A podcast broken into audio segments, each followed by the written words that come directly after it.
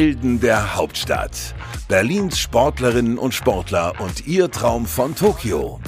Der supersportliche Podcast vom Olympiastützpunkt Berlin und der Berliner Morgenpost.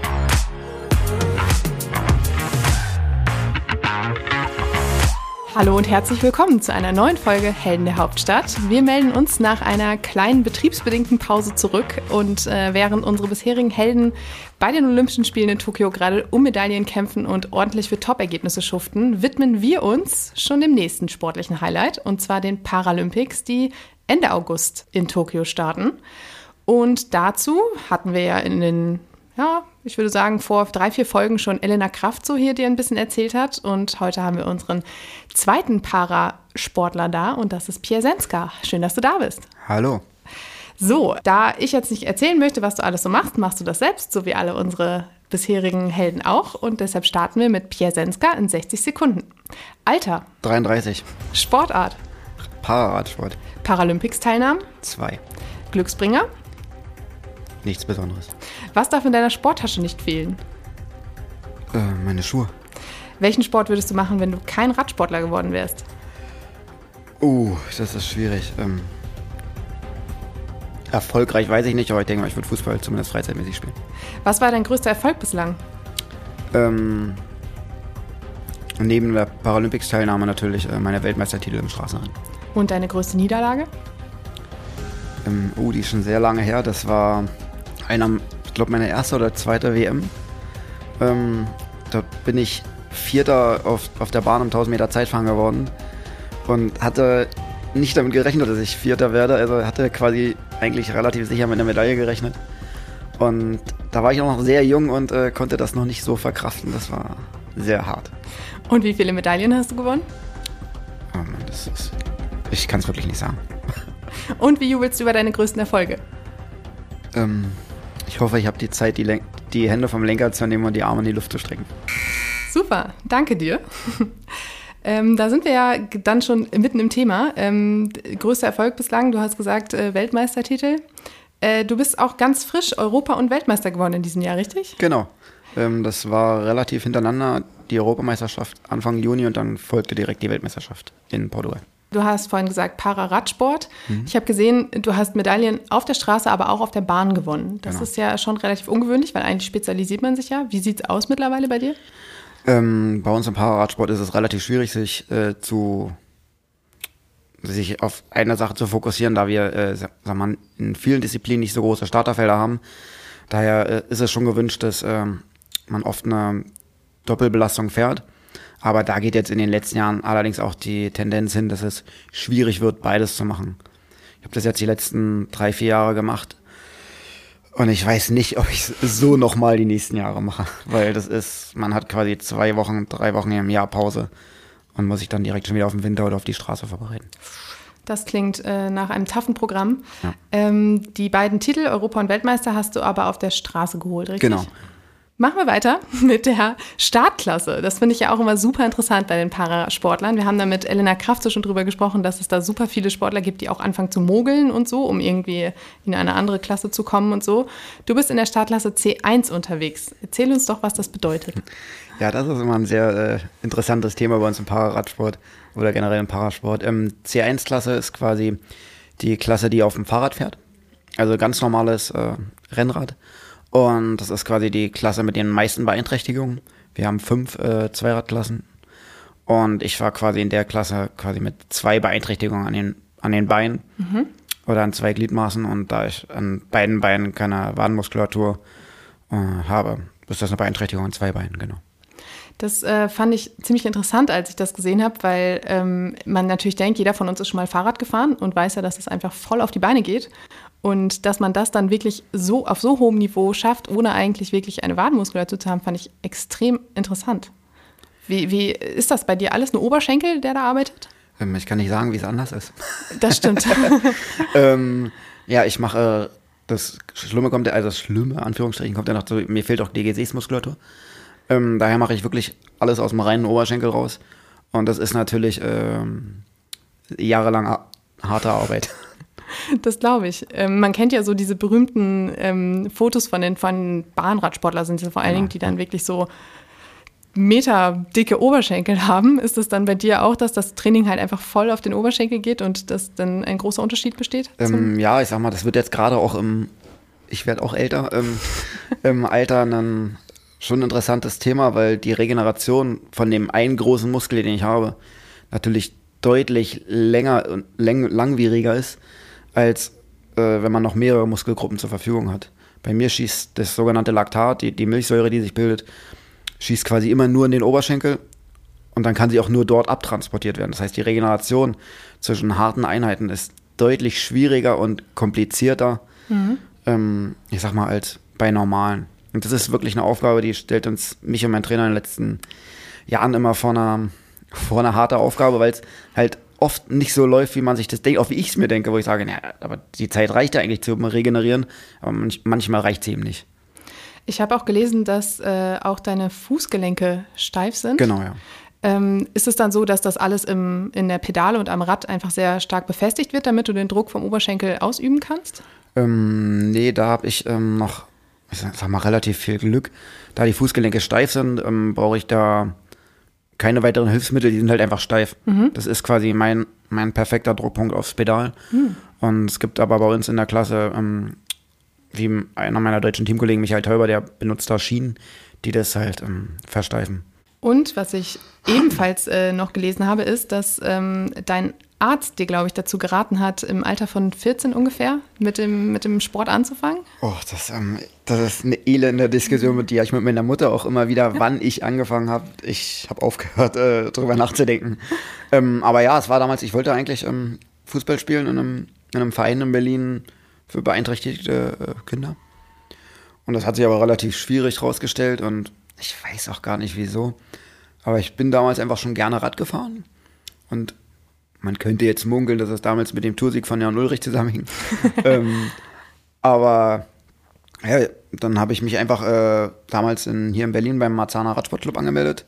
Wurde da wirklich mit offenen Armen aufgenommen und dann eigentlich aus Just for Fun immer nur zum Training gefahren. Meine Mutter hat mich jedes Wochenende hingebracht und ja, und dann kam irgendwann mal ein Trainer auf mich zu und meinte, du, da gibt es eine deutsche Meisterschaft äh, für, für die Behinderten. Da meinte ich, ja, keine Ahnung, was soll ich da? ähm, dann haben wir mal so ein bisschen, also hin drauf trainiert, kann man jetzt glaube ich auch nicht sagen. Wir sind halt hingefahren und da war man natürlich froh, wenn dann ein 16-Jähriger äh, ankommt, der Lust drauf hat, dann bin ich da natürlich auch aufgrund des mangelnden Starterfeldes Dritter geworden. ähm, ja, und wenn du irgendwo mal eine Medaille gewinnst, dann machst du das natürlich erstmal weiter. Und ja, dann war ich da relativ äh, schnell in dem System drinne. Und wenn man einmal in dem Sportsystem drin ist, ähm, wird es schwierig, da so einfach wieder rauszukommen. Vor allen Dingen, wenn man dann mit Erfolgen angefixt wurde. Ne? Genau, ne? sieht's aus. Du hast gerade gesagt, ähm, Marzana Radsport Club ja. war es, glaube ich, ne? Genau. Du bist in Berlin geboren und warst auch, ähm, bist auch in Berlin mit den Vereinen angefangen und so, gehörst aber zum Brandenburger Olympiastützpunkt? Ähm, ich starte für den BPSV Cottbus. Das ist ähm, Para-Stützpunkt in Brandenburg. Die haben das relativ groß aufgezogen. Die haben mich ähm, nach Rio ähm, haben sie angefragt, ob ich für sie starten wollen würde. Ich bin dann mal hingefahren, habe mir das angeguckt und war auch wirklich relativ schnell ähm, überzeugt davon, dass das eine relativ gute Sache dort ist, weil dort für, für mich, für den Pararadsport, ein sehr kompetenter Trainer ist, ein sehr gutes Umfeld, wo ich mich einfach erstmal um nichts mehr kümmern muss. Ich wusste am 1.1., ich habe meine komplette Saison durchfinanziert. Ich, ich, wenn ich, wenn es für mich nicht möglich ist, habe ich die Möglichkeit, mit denen zu, zu den Rennen zu fahren. Ähm, daher war das organisatorisch für mich einfach der viel einfachere Schritt. Mhm. Aber nichtsdestotrotz ähm, bin ich natürlich weiter sehr dankbar, hier in Berlin die Physio und alles nutzen zu können. Deswegen bin ich äh, sehr froh, dass sich Brandenburg und Berlin geeinigt haben, dass ich ähm, für beide äh, quasi als Tokio-Teilnehmer starten darf und ähm, bin ich auch sehr stolz, auch sehr dankbar gerade Berlin gegenüber, weil Berlin begleitet mich meine ganze Saison. Und ich habe jetzt gerade mit den Physios unten in der Physio haben wir überlegt, ähm, ich glaube, ich bin einer der längsten äh, Patienten in der Physio, die dort hingehen über die Jahre jetzt, ja. Also ein sportlicher Grenzgänger hier. Genau. Ich habe mich vorhin noch gefragt, als du von den Anfängen deines Sports erzählt hast, äh, ob die Beeinträchtigung von Geburt an da war oder ob sie erst später kam. Die war von Geburt an. Hättest du denn gedacht, als du dann mit wann auch immer mit dem Sport angefangen hast, dass du irgendwann mal bei den Paralympics landen würdest? Auf gar keinen Fall. Also das war ja für mich am Anfang, soweit habe ich auch nie gedacht. Für mich war ja sowieso eine WM-Teilnahme oder so. Das, soweit habe ich gar nicht gedacht. Für mich war damals so, boah, ich darf mit ins Trainingslager nach Mallorca. Das war ja, das war erstmal das größte der, der Träume. Und dann, dann kriegt man natürlich mit, oh, da gibt es auch eine WM und dann fängt man natürlich, natürlich schon an, so zu gucken und ja, dann baut sich das so nacheinander auf. Wir sprechen ja mit unseren Helden der Hauptstadt hier über ihren Traum von Tokio. Und äh, viele von unseren Sportlern, die wir hier hatten, hatten natürlich auch schon Träume davor, und zwar von Peking, von London, von Rio. Der von Peking 2008 war bei dir in Erfüllung gegangen. Du warst bei den Olymp äh, Paralympischen Spielen. Ähm, die Träume von London und von Rio sind dann aber offensichtlich geplatzt, wenn ich das alles richtig genau. gesehen habe. Ähm, das ist, ich sag mal, ich bin bei mir im, in meiner Startklasse ähm, so ein kleines ja, Problem. Also war, ich war nie nicht erfolgreich. Also ich bin dazwischen auch Weltmeister geworden, aber wir haben so ein paralympisches System, da werden dann manche Startklassen zusammengeschmissen. Mhm. Und das heißt, meine Hauptdisziplin, das Straßenrennen, wo ich mehrfacher Weltmeister war, wird immer mit zwei stärkeren Klassen zusammengeschmissen. Und da hat der, der Verband natürlich mal weniger, mal mehr nachvollziehbar ähm, gesagt, Straßenrennen ist sowieso eine schwer kalkulierbare Disziplin und dann bist du noch einer, der in einer ähm, schwersten Klasse fährt, quasi einer der langsameren. Da war es dann irgendwo auch nachvollziehbar, ähm, dass ich dort nicht nominiert wurde. Deswegen habe ich mich jetzt natürlich viel mehr auf die äh, Zeitfahrdisziplinen auch konzentriert, um mich dort zu qualifizieren. Das ist mir auf der Bahn gelungen, das ist mir im, bei der WM im Zeitfahren auf der Straße mit dem vierten Platz gelungen. Ähm, daher bin ich da ich weiß nicht, wie man es nennt, aber immer ein bisschen der Leidtragende. Das war ähm, in London 2012 der Grund, warum du nicht dabei warst genau. und auch in Rio? Genau, ja. Okay. Weil ich nämlich äh, ein Interview oder eine Geschichte über dich gelesen habe, die von 2015 war, wo du noch ähm, ganz äh, hoffnungsvoll auf Rio geschaut hattest und ähm, das dann ja jetzt doch nicht wahr geworden ist. Ähm, ist sowas dann auch, wenn, wenn das dann zweimal nicht funktioniert, nochmal so ein Grund, erst jetzt nochmal erst recht anzugreifen? Ähm, nach London sicherlich. Nach Rio fiel es mir äh, deutlich schwerer. Ähm, da hatte ich sicherlich auch schon, denke ich, halb abgeschlossen. Da war meine Mutter ein ganz großer äh, treibender Faktor, weil sie einfach zu mir einen Satz gesagt hat, den ich auch nie vergessen werde. Sie hat gesagt, das Sportlerleben kriegst du nie wieder zurück. Mhm. Das war ein Argument, ähm, dem konnte ich erstmal nichts entgegenstellen. Und habe dann zum Glück auch weitergemacht. Ich habe, glaube ich, fast zwei Monate nichts gemacht und habe danach wieder langsam angefangen und oh, das war, das war glaube ich, mit mein schlimmstes Vierteljahr, was ich hier im, im Sport hatte. Also das waren Qualen, die ich so nicht nochmal durchleben möchte. Also besser sofort weitermachen, genau. anstatt zwischendurch Oder eine kleinere Pause, aber nicht so lang. Ähm, du hattest nämlich ja eigentlich auch nur bis Rio geplant und danach auch ähm, davon gesprochen, irgendwie, irgendwie mal wieder ein in Anführungszeichen normales Leben zu haben. Ja. Einfach so Familie, Freunde am Wochenende auch mal ausschlafen, habe ich gelesen, war ein großer Grund oder Wunsch. Ähm, dass es jetzt halt, gut, dass es jetzt fünf Jahre statt vier Jahre nochmal weiter sind, war ja jetzt anderen Umständen geschuldet, aber das ist ja auch einfach eine echt lange Zeit, die man, mit der man sich da irgendwie auch committet, oder? Ja, aber die Zeit vergeht immer äh, schneller, als man denkt. Das ist ähm, im Endeffekt sagt man quasi immer, die erste Saison nach den Spielen ist aber ja, so, eine, so eine Nullsaison. Mhm. Da trainiert man auch und bereitet sich immer gut vor, aber das ist so, weiß nicht, die, hat, die vergeht sowieso so schnell, weil du danach erstmal eine längere Pause machst. Dann bist du quasi schon mitten im Winter und denkst schon wieder an die ersten Rennen im Mai, Frühjahr. Und danach beginnt eigentlich schon wieder der Qualifikationszeitraum für die nächsten Spiele. Und dann, dann ist man eigentlich schon wieder drin im Zirkus. Und deswegen begibt man sich quasi immer in so ein in so einem Kreislauf, wo es dann so schnell vergeht. Und wenn, dann sind es wieder zwei Jahre vor den Spielen und zwei Jahre vor den Spielen ist ja schon wieder quasi nichts. Das stimmt. Das heißt, wenn man direkt im Jahr nach den Spielen nicht den Abschluss, äh, den Absprung schafft, dann äh, ist man automatisch doch wieder angefixt. Ähm, ja, es gibt sicherlich Leute, die hören auch noch ein Jahr vor den Spielen auf. Ähm, gibt es natürlich immer verständliche Gründe, aber es fällt sicherlich schwerer als äh, direkt in dem Jahr danach. Jetzt bist du aber in Tokio am Start. Ähm, Du hast gerade gesagt, für welche Wettbewerbe du dich ähm, qualifiziert hast. Magst du es nochmal genauer erklären? Ähm, ich werde in Tokio in drei Disziplinen an den Start gehen. Das ist die 3000 Meter Verfolgung auf der Bahn, mhm. das ist das Einzelzeitfahren auf der Straße und das Straßenrennen auf der Straße. Okay. Hast du jetzt in den letzten Wochen genau hingeschaut, was da so in Tokio schon abgegangen ist, auf der Bahn und auf der Straße? Ich habe sehr genau hingeguckt. ähm, ja, der, der Straßenkurs ist natürlich, wir fahren auf dem Fuji Speedway, wo die olympischen Athleten jetzt auch Zieleinläufer und so hatten. Ja, da habe ich äh, schon genau hingeguckt und musste leider feststellen, dass das wohl schwieriger aussieht, als es, äh, ja, nee, es sah schon auf dem Profil auch schwierig aus, aber es ist schon sehr anspruchsvoll. Ähm, aber wie gesagt, da ich da im Straßenrennen bei uns sowieso nicht äh, der Kapitän oder der Favorit bin, ähm, wir haben da einen sehr aussichtsreichen Kandidaten bei uns in der Mannschaft und ich denke, für den werden wir alles geben, dass der ähm, seinen Titel dort verteidigen kann. Das finde ich ja sowieso cool beim Straßenrennen. Das beobachtet man ja zum Beispiel bei der Tour de France auch immer, dass da Teams unterwegs sind, von denen einer derjenige ist, der irgendwie ins Ziel gebracht werden soll, möglichst weit vorne und der Rest wirklich alles nur für diese eine Person macht. Da muss, man denkt eigentlich immer, finde ich, Radsportler sind äh, Einzelsportler, aber eigentlich sind es ja absolute Teamschweine. Also wirklich nichts anderes, oder? Im normalen Radsport sicherlich. Ja. Es ist jetzt bei uns im, im Pararadsport deutlich schwieriger. Ich sag mal, jetzt bei den Spielen geht's.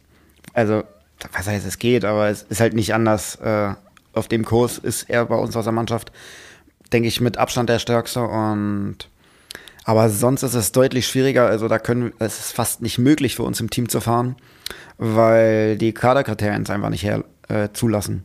Ich sag mal, mir bringt es jetzt nichts, wenn ich meinen Teamkollegen, der deutlich stärker ist auf dem Kurs, super in Position bringe und dann natürlich komplett außer keine Kraft mehr habe mhm. und dann 15. werde. Ja, dann bin ich raus aus dem Kader. Ah. Bei uns ist äh, Top 8 ist äh, was ist jetzt, PHK-Kader, ähm, quasi, dass man überhaupt noch im Kader drinne bleibt. Und wenn du da nicht, wenn du nicht Top, einmal irgendwo Top 8 fährst, wird schwierig schon, dann bist du erstmal raus. Das heißt, man muss auch immer seine eigenen Interessen verfolgen. Ja, ne, de definitiv. Und das hat uns schon bei so manchen WMs äh, war schon relativ schwierig, ich sag mal. Ja. Ähm, die Bahn allerdings, äh, also im Velodrom in Tokio, die soll ähm, extrem schnell sein, habe ich gehört. Nicht nur, weil Weltrekorde jetzt schon geputzelt sind, sondern auch, weil die Sportlerinnen und Sportler gesagt haben, ist unglaublich cool hier zu fahren. Hast du das auch, äh, hast ähm, du auch geguckt? Ja, natürlich. Sag mal, der, der Vierer der Frauen, das war unglaublich, was die da äh, auf die Bahn gezaubert haben. Das haben die sich auch wirklich mehr als verdient. Und selbst der deutsche Männervierer, also deutschen Rekord gefahren, ähm, fährt man auch nicht einfach so die Zeit, die die gefahren sind. Ähm, deswegen fahre ich relativ optimistisch an. Das scheint eine sehr schnelle Bahn zu sein. Aber ich sage auch immer wieder, äh, wenn es für uns schnell ist, ist für die anderen auch schnell. Das stimmt. ähm, ich habe einen Satz von dir gelesen, den ich sehr schön fand. Und zwar, Weltmeister war man mal, Olympiasieger bleibt man für immer. Genau. Ähm, sind da schon erste äh, Ambitionen erkennbar für die kommenden Spiele? ähm, ja, das, das ist halt, ähm, ja, das ist halt so, das kann man äh, nicht wegreden. Ähm, natürlich, ähm, von uns fährt da keiner hin äh, und würde eine Goldmedaille ablehnen. Das fährt da, denke ich, aus dem, gerade aus dem Radsportteam. Ähm, wir sind ein so starkes Team, ähm, da, da wäre es vermessen zu sagen, wir fahren da einfach nur so hin. Da will jeder hinfahren, um eine Medaille zu kriegen und äh, ja, ich glaube, es gibt wenig Sportler, die hinfahren und sagen, ja, ich fahre jetzt hier nur äh, hin und guck mal, was geht. Also Gold ist immer ein Ziel. Ähm, Im Gegensatz zu vielen äh, Olympiastartern, die ja in diesem Jahr kaum irgendwelche Wettkämpfe hatten, hattet ihr ja, wie du vorhin gesagt hast, die Europameisterschaft und die Weltmeisterschaft. Das heißt, die ganz große Konkurrenz, gegen die du jetzt auch in Tokio antrittst, hast du schon gesehen. Du hast gesehen, was sie drauf haben. Du hast ihnen gezeigt, was du drauf hast. ähm, gibt sowas nochmal ein gutes Gefühl jetzt auch für die Spiele, weil man weiß, okay, ich habe mich schon mal hier bewiesen? Ja, das ist immer. Was heißt gutes Gefühl? Klar, ähm, ich habe sie, gerade im Straßenrennen habe ich sie geschlagen. Aber ich, ich weiß es von mir selber, ähm, wie ein das wurmt, wenn man geschlagen wurde. Es gibt auch noch einen guten Satz, den ich mal gesagt habe. Ähm, Weltmeister werden ist schön und gut, aber den Titel zu verteidigen ist deutlich schwieriger, als ihn zu gewinnen. Mhm. Und weil einfach, ich merke es ja selber an mir, ähm, wenn man Weltmeister wird, tritt so eine Selbstzufriedenheit ein. Und bei, dem, bei den anderen tritt halt sofort erstmal so, ich muss mehr machen. Mhm. Und das sind einfach so zwei, drei Prozent, die ja nicht mal, also du, du trainierst ja nicht weniger, aber die anderen machen dann in dem Moment vielleicht einfach zwei, drei Prozent mehr. Und selbst wenn es nur ein kurzer Zeitraum ist. Aber das kann manchmal einfach, einfach schon so entscheidend sein. Und deswegen ist es oft sehr viel schwieriger, einen Titel zu verteidigen. Das, äh, dazu passt dann ja auch der schöne Satz, angenockte Boxer sind die gefährlichsten. Ne? Genau.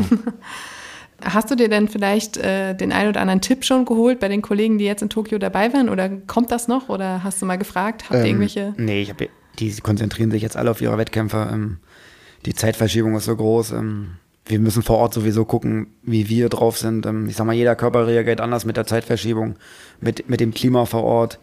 Ich glaube, das ist schwierig, sich jetzt von dort irgendwelche Tipps zu holen. Also was wir schon gehört haben, ist, dass, die Rad, dass das Radsport-Venue auf der Bahn die Unterkünfte ähm, sehr indiskutabel wohl sein wollen. Und aber selbst das sind Sachen, ähm, die kann ich nicht beeinflussen und dann brauche ich auch keine Energie dafür verschwenden, mich darüber aufzuregen. Man muss die Sachen so annehmen, wie sie sind. Man kann nur das beeinflussen, was man selber beeinflussen kann.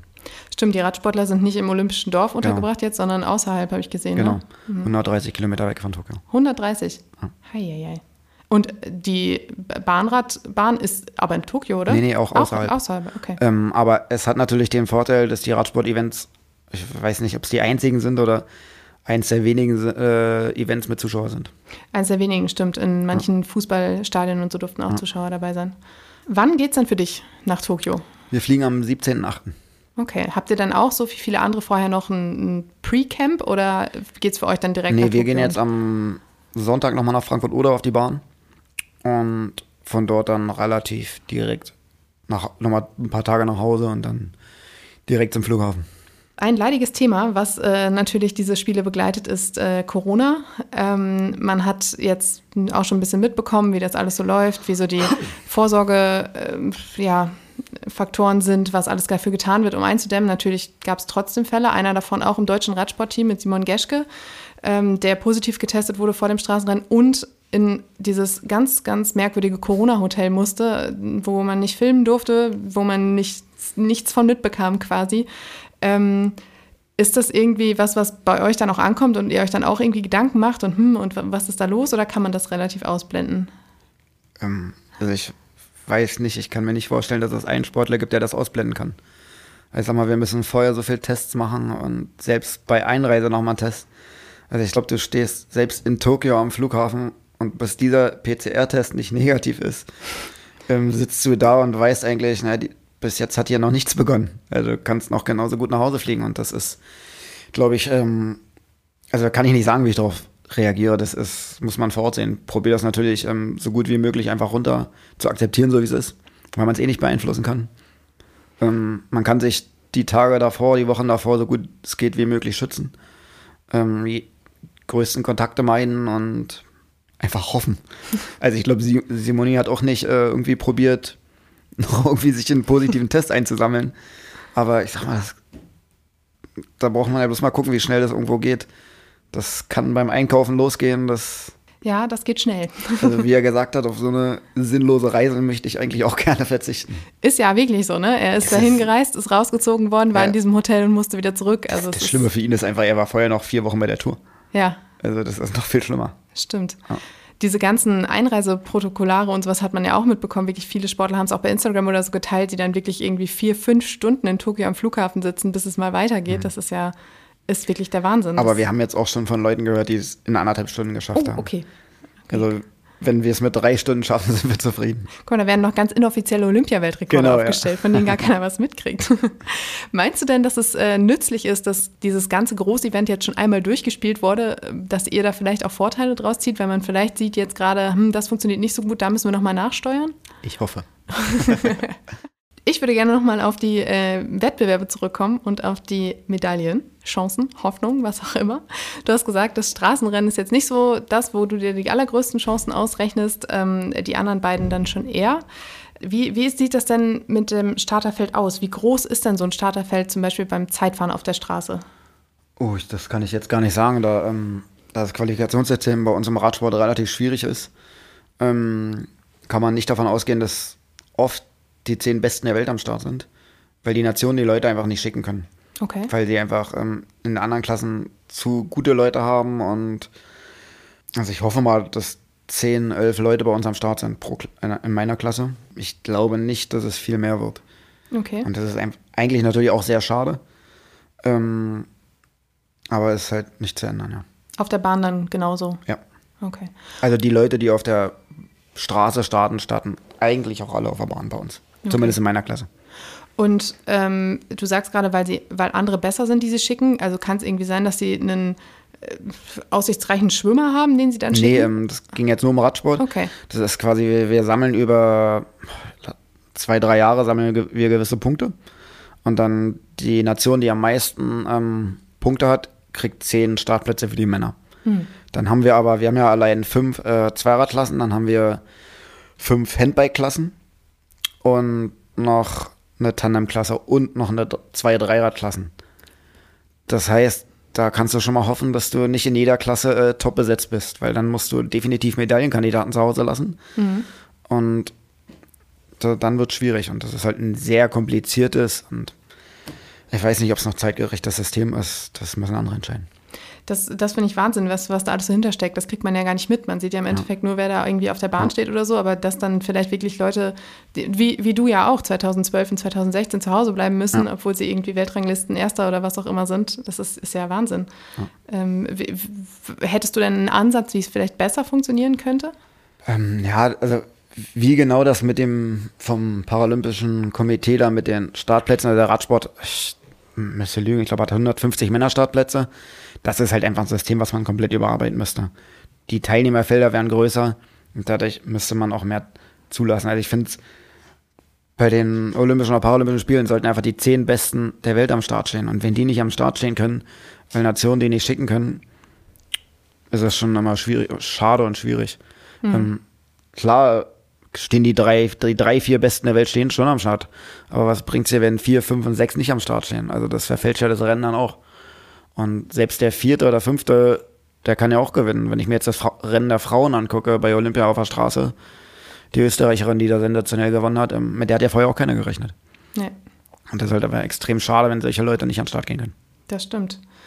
Wie sieht das denn in deiner Startklasse aus? Haben ähm, die Athleten, die da jetzt mit dir am Start sind, genau die gleiche Beeinträchtigung wie du oder sind das auch noch wieder Unterschiede? Nein, das ist komplett unterschiedlich. Ähm, wir haben einen Spanier, der hat zum Beispiel zwei, ähm, ich glaube, ab dem Ellbogengelenk fehlen ihm einfach komplett die, die Arme. Und ähm, der fährt mit unter Knieprothese, glaube ich, ist es. Aber ähm, der fährt uns richtig um die Ohren.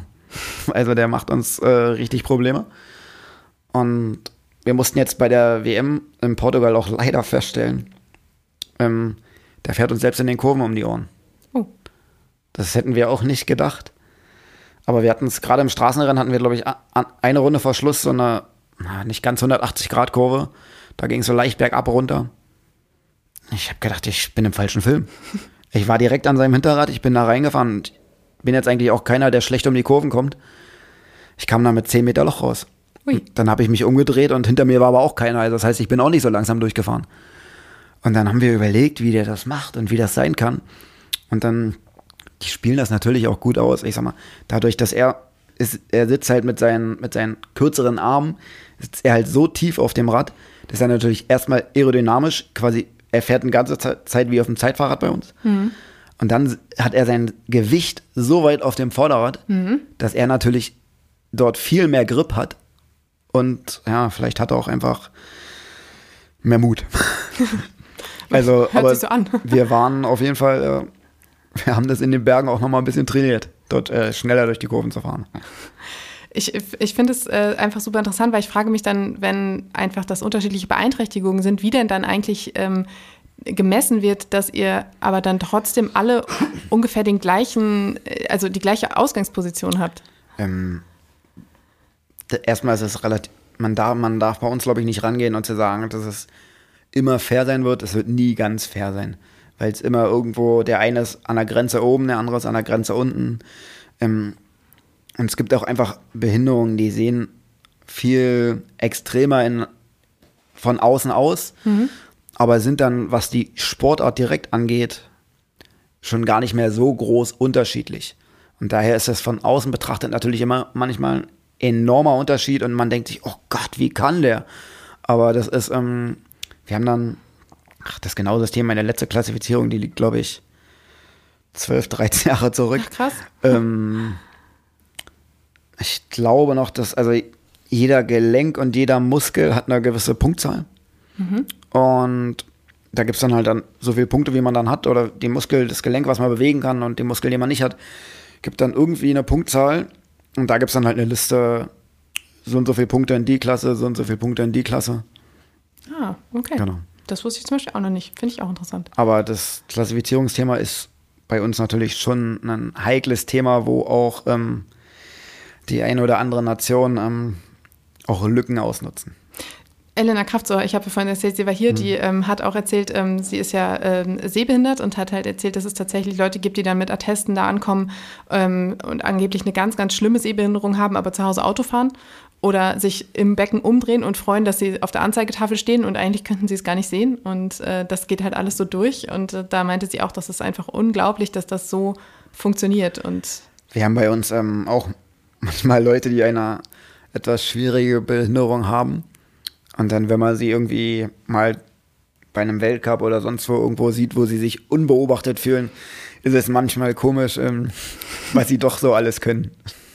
Ja, das ist faszinierend, ne? dass man irgendwie, also sie hat auch erzählt, es gibt tatsächlich auch so in Asien teilweise ähm, Verbände, die dann extra nochmal ein Stückchen mehr vom Knie amputieren oder so, nur um in irgendwelche Startklassen zu kommen. Da dachte ich auch, wow. Das, das habe ich auch gehört, aber ja. ähm, man weiß ja nicht, das was da. Das stimmt. Aber das ist natürlich schon ähm, manchmal sehr komisch. Also ich sehe es gerade oft auf der Bahn.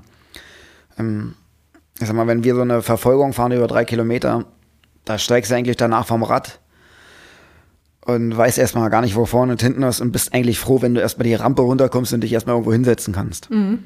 Und da denkst du erstmal noch gar nicht, was die nächsten 30 Sekunden passiert. Und dann gibt es halt bestimmte Nationen, die kommen dann vom Rad runter in deiner Klasse fahren wahrscheinlich sogar noch Weltrekord. Äh, gehen runter in ihre Box, ziehen sich die Jogginghose an und steigen den Bus und fahren ins Hotel. Da denkt man sich dann auch immer, ja. Aber es ist natürlich schon, weil, ich sag mal, daran gehen Existenzen, also Sportler-Existenzen kaputt und das ist ähm, sehr schade. Man muss natürlich auch die andere Seite sehen. Es ist natürlich schwierig, wo fängst du an und wo hörst du auf. Und es ist halt ja auch, also ich glaube, wenn man sich zu sehr damit beschäftigt die ganze Zeit, ähm, dann wird man ja auch irgendwann wahnsinnig, weil man sich so denkt, so, ich finde das jetzt gerade unfair und man darf sich da ja wahrscheinlich gar nicht so drauf konzentrieren, weil dann findest du ja überall Anknüpfungspunkte. Ich glaube, es vergeht kein äh, Weltcup-Trainingslager oder sonst was, wo wir nicht einmal zumindest darüber diskutieren. Manchmal haben wir uns auch einfach nur den Spaß gemacht, den Begriff Klassifizierung einfach mal nur in die Runde geworfen und dann ging es los. Und ja, mittlerweile ist es dann bloß noch ein hämisches Lachen bei uns im Team. Dieses ganze Thema Klassifizierung, da könnte man wahrscheinlich stundenlang drüber reden. Auch äh, jede Sportart hat wahrscheinlich noch wieder andere Erfahrungen damit gemacht. Äh, was ich gerade besonders interessant fand, war, dass du gesagt hast, dass deine letzte Klassifizierung 12 bis 13 Jahre zurückliegt. Elena Kraft so zum Beispiel hat erzählt, dass sie gefühlt alle zwei Wochen klassifiziert wurde in der letzten Zeit. Es ist, äh, dann äh, kann man davon ausgehen, dass sich bei dir einfach nichts ändert? Ähm, genau, das ist. Wir werden quasi ähm, wir müssen, bevor wir international starten, müssen wir einmal zu einer internationalen Klassifizierung. Da werden wir dann eingestuft. Dann gibt es, glaube ich, ein Jahr später nochmal eine, eine Review, also nee, nochmal ein zweites Mal ansehen. Und dann wird man, dann ist man quasi bestätigt. Und dann, wenn eigentlich nichts Grobes dazwischen kommt bei uns im Radsport, bleibt es so bestehen. Wir hatten, glaube ich, jetzt vor zwei Jahren oder drei Jahren gab es mal so einen Zettel, da wo sie jetzt die, das ganze Klassifizierungssystem im Radsport überarbeiten wollen. Und da arbeiten sie auch dran. Ähm, aber was da und wann das rauskommt, ob ich dann noch aktiv bin, keine Ahnung. Man weiß es nicht. Äh, ich muss zugeben, ich habe mich jetzt noch nicht so ganz äh, informiert, aber ähm, ist es möglich, so als Service für unsere Zuhörer, eure Wettkämpfe, also die paralympischen Wettkämpfe, auch im Fernsehen zu sehen? Ähm, ich habe die Zeiten jetzt nicht ganz im Kopf, aber ich glaube, vormittags ist die ARD und das ZDF immer drei oder vier Stunden oh. berichten sie und dann nachmittags nochmal ein oder zwei Stunden. Also das ist schon für uns äh, sehr ordentlich und äh, eine größere Aufmerksamkeit, als wir die restlichen drei, vier Jahre haben. Ich, ich wollte gerade sagen, das ist auf jeden Fall auch schon ein bisschen mehr als Rio 2016, wenn, ich, genau. wenn mich alles täuscht. Vor allen Dingen wahrscheinlich wird auch noch viel wieder in den Livestreams im, in, im Internet übertragen. Das wäre sehr schön. Ähm, das finde ich ist doch eine erfreuliche Entwicklung dann werden wir da auf jeden Fall hingucken. Und zwar nochmal zur Erinnerung beim Straßenrennen, beim Straßenzeitfahren und beim Bahnrad. Genau. 3000 Meter? 3000 Meter Verfolgung auf der Bahn. Genau, Verfolgung, sehr gut. Verfolgung, ist das dieses, wo, wo man immer auf der, auf der Stelle steht, irgendwie zwischendurch und sich beobachtet? Nee, das ist so? der Sprint, den gibt es bei uns leider nicht. Mann. Die Verfolgung ist das, wo man gegenseitig auf der Bahn ge sich gegenübersteht, ah, zeitgleich losfährt und dann quasi guckt, wer zuerst im Ziel ist. Das ist nämlich was, worüber ich auch mit Theo Reinhardt gesprochen habe, der kurz vor der Olympia noch hier war, weil ähm, ich finde diese, dieses äh, auf der Stelle stehen und abwägen, was der Gegner macht, ich finde das einfach sehr faszinierend. Vielleicht mhm. sollte ich mal gucken, wann das übertragen wird, damit ich mir das auch endlich mal anschauen kann. Das wird heute übertragen. Heute? Ah, ja, dann wie gesagt, werden wir auf jeden Fall schauen, was du ähm, in Tokio so reist. Drücken dir die Daumen, dass du bis dahin gesund bleibst, fit bleibst und äh, deine Medaillenträume erfüllen kannst um dann auch dem Spruch Weltmeister war man mal, Olympiasieger bleibt man für immer, ein bisschen Inhalt zu verschaffen. Äh, schön, dass du da warst, es war super interessant. Ich hoffe, dir hat es auch ein bisschen Spaß gemacht. Mir hat sehr viel Spaß gemacht. Das ist schön. Und äh, ja, ihr da draußen, nächste Woche kommt dann aber wirklich äh, der nächste Para-Held zu uns. Äh, freut euch drauf. Bis dahin ähm, solltet, sollte euch irgendein Olympiasieger über den Weg laufen. Gerade schaut noch mal gerne in unsere Folgen rein. Da kriegt ihr noch ein paar Infos zu den aktuellen Helden, die unterwegs sind in Tokio. Ja, dann würde ich sagen, bis nächste Woche. Danke fürs Zuhören und bleibt gesund.